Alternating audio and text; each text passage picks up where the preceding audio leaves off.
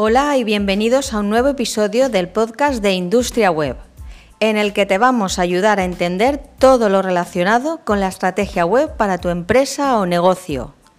Y recuerda que este es un podcast para no iniciados.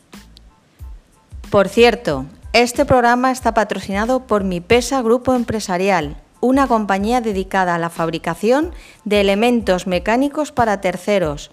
No dejéis de visitar su página web www.mipesa.es y tampoco la nuestra, industria-web.es.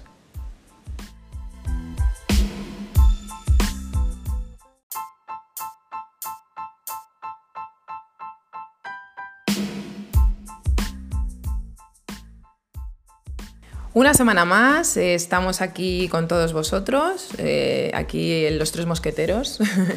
estamos. me habían llamado de todo, me habían llamado de todo, pero eso no. Es que sí, Nenas no cuela, Alberto. No cuela, no cuela. Pero bueno, eso desde Industria Web os damos la bienvenida y aquí eh, Carmen.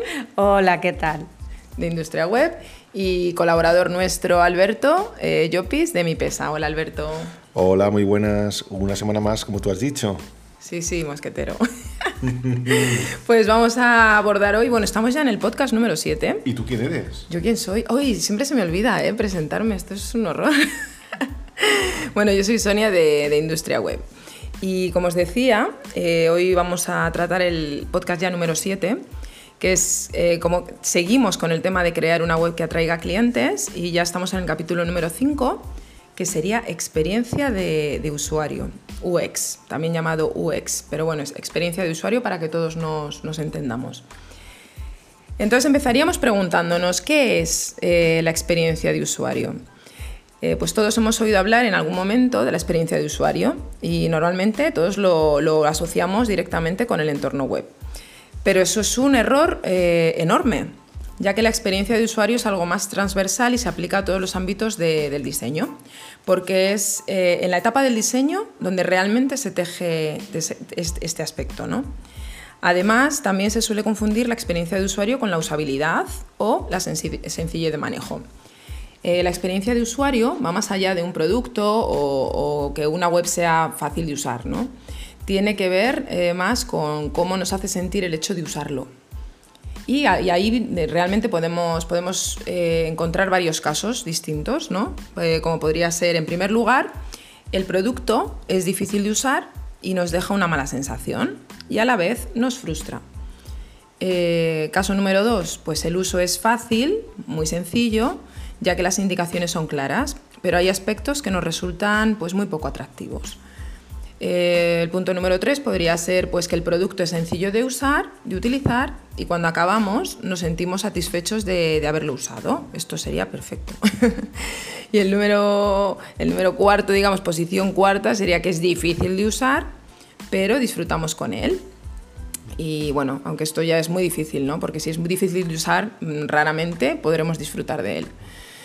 Eh, bueno, como os he dicho antes, el punto número tres, que sería nuestro objetivo, ¿no? Eh, sería este, el, que el producto sea sencillo de usar y cuando acabamos nos sintamos satisfechos de, haberlo usado.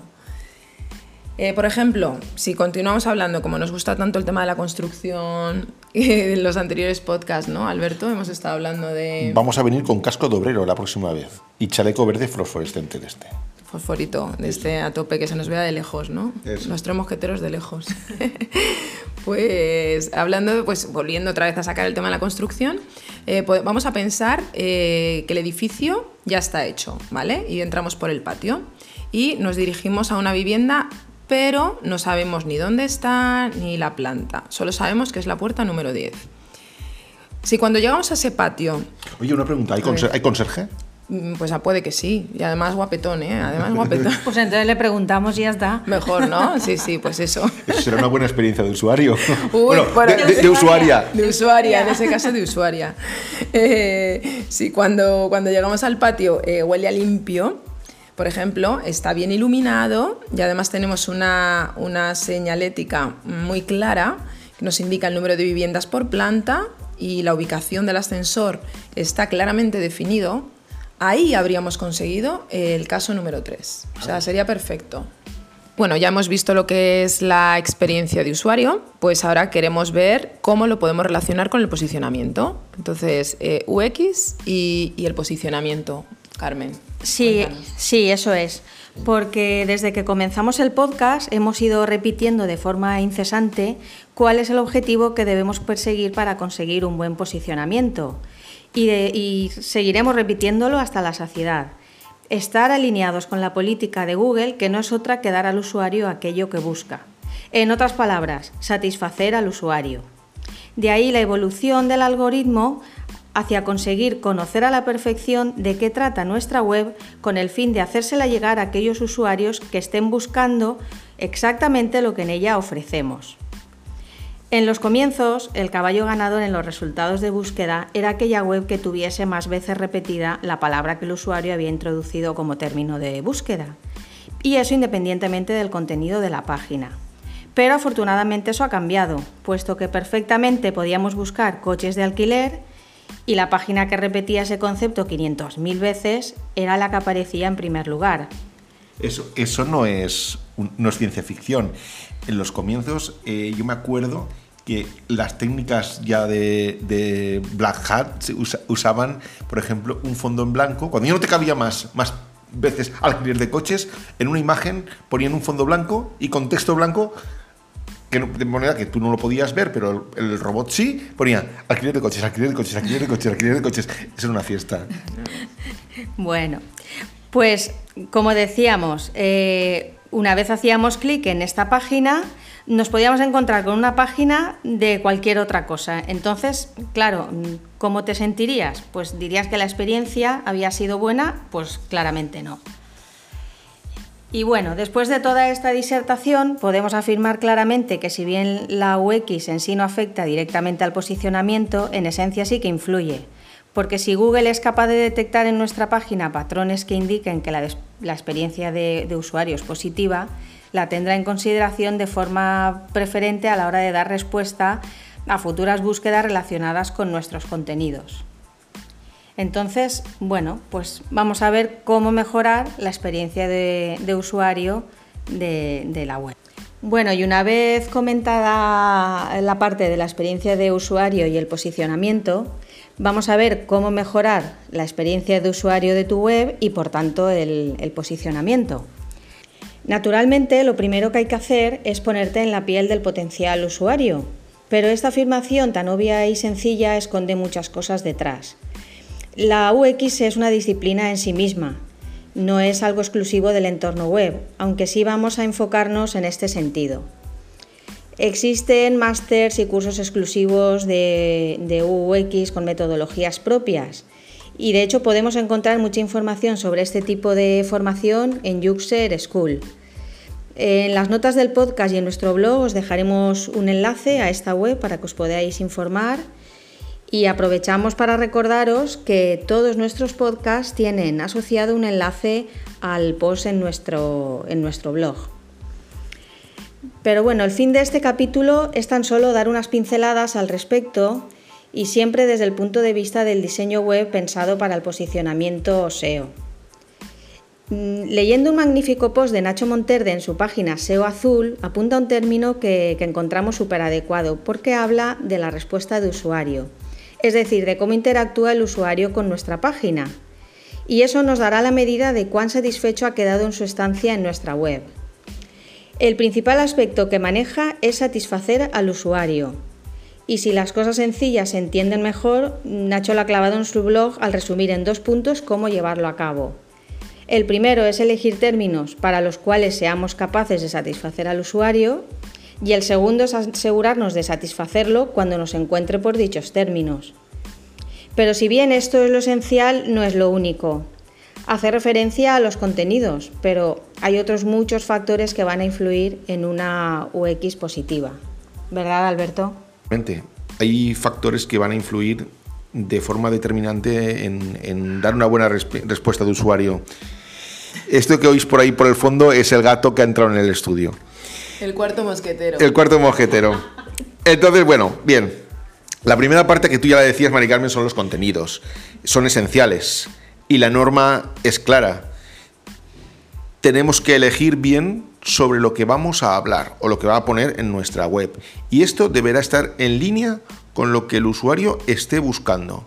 Y cuando nos encuentre, hemos de ofrecerle exactamente eso, lo que está buscando.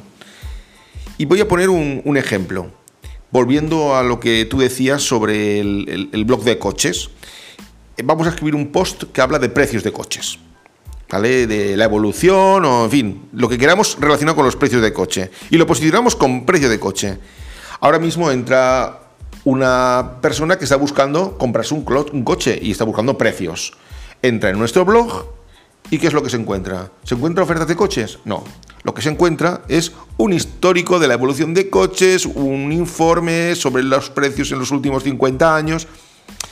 Pues realmente al no darle el contenido que estaba esperando recibir, ¿qué es lo que hará este señor? Pues saldrá de la web y volverá nuevamente a la SERP a realizar una nueva búsqueda. Y esto pues, nos va a penalizar. No lograremos rankear por este, por este blog, al revés. Luego vamos a entrar ya en el terreno de la usabilidad, la sencillez de uso.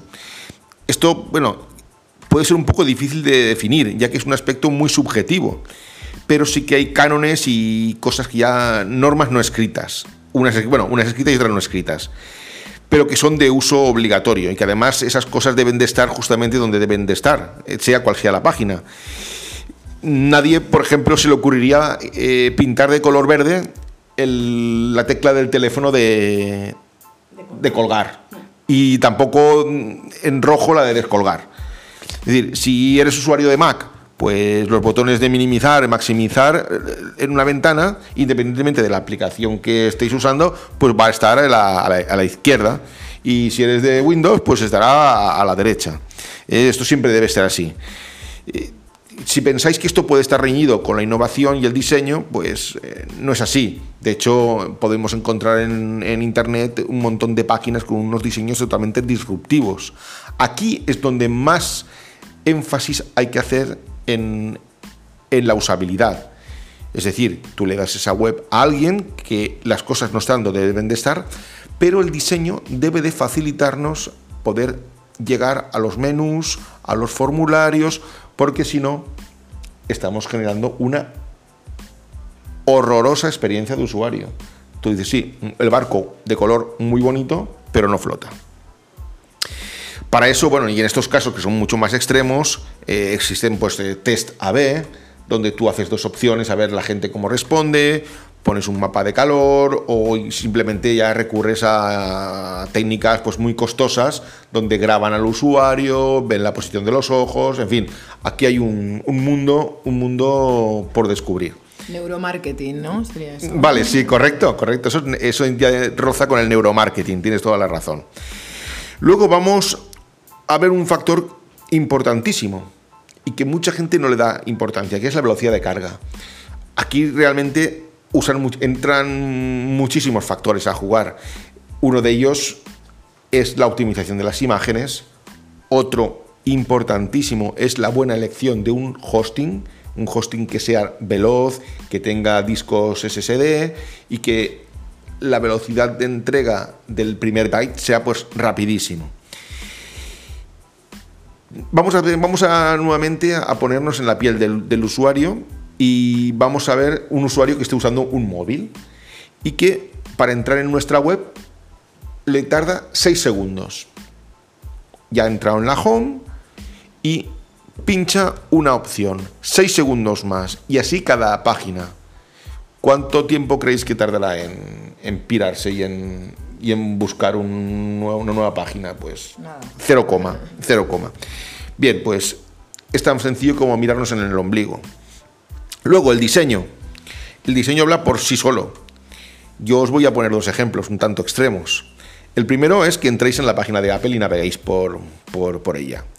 Y luego entréis en Atención, no, no, toméis nota porque en, el, nuevamente, como dijo Carmen, en la, tanto en las notas del post como en nuestro blog podéis encontrar este enlace. Es decir, entráis en Apple y luego entráis en The Worst, de, perdón, The World's Worst Web Site Ever. O sea, la web más fea o peor del mundo. Qué, difícil, ¿eh? Qué difícil y qué fácil, ¿no? Decirlo ahí todo Sí, seguido. eso, eso, eso. Otra vez, Alberto. Venga, vamos a ver. Otra vez. The world's worst website ever. Ay, guau. Toma. Toma.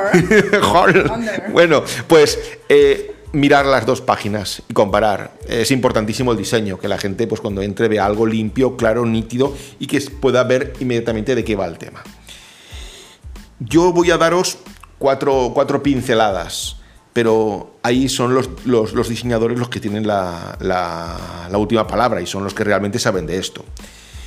Eh, pues lo primero, pues bueno, usar fuentes que sean claras y legibles. No me uséis, hay fuentes totalmente retorcidas, góticas, que eso no hay forma de saber lo que pone. Y no, no empleéis más de tres. Aunque bueno, aquí pueden haber excepciones. Depende de cómo se usen, pues podemos usar más fuentes, pero con mucho cuidado. Y sobre todo si no sois diseñadores, pues, pues cuidadín. Luego, no escribir párrafos interminables. Nadie los va a leer. ¿eh? Creo que ni, ni, ni el crawler los va a leer. Luego, escoger pues, colores adecuados, sobre todo adecuados y en línea con el sector o la temática de nuestro sitio. No pongáis, por ejemplo, una página de salud, la pongáis en color naranja y rojo, porque yo creo que no va, no va, no, no va con ello. Luego, los botones porque sean sencillos, que sean poco recargados y que además estén ubicados en donde la gente piensa que pueden estar. Y para eso podéis hacer allí pruebas con, con quien queráis. Y luego vigilar el funcionamiento de los formularios. Cuando alguien rellene un formulario, aseguraos de que os llegue. Y si tenéis un e-commerce, pues lo mismo, que desde que la gente hace la compra, selecciona el producto, hasta que finaliza el pago, pues que el proceso sea eh, sencillo, intuitivo, claro y sobre todo transparente. Que tengamos claro lo que hemos comprado y que la compra se ha realizado con éxito. Y bien, esto es lo que yo quería comentaros respecto a, a los factores, pero ahora, ya que hemos puesto en marcha los factores, hemos de, hemos de medir.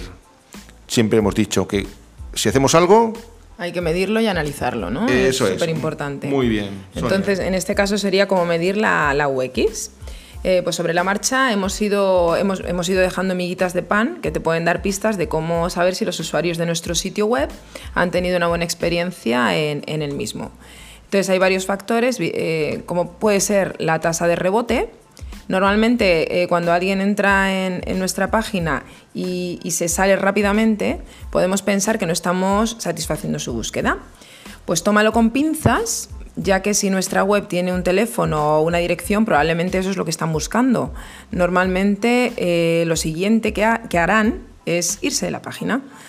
Eh, otro... Una, una- una- una cuestión, una cuestión. Mira, quería, quería al, al eso que tú- al- al hilo de lo que tú has comentado, en, en mi pesa, vamos a hacer un poquito de publicidad. Venga, va. En, mi- en- en mi- la web de mi pesa, de hecho, hay una página que es donde tenemos los teléfonos. Entonces, cuando normalmente alguien busca dirección o teléfono de mi pesa, va a esa web y sale. Ahí tenemos un, re- un re- un rebote Importante.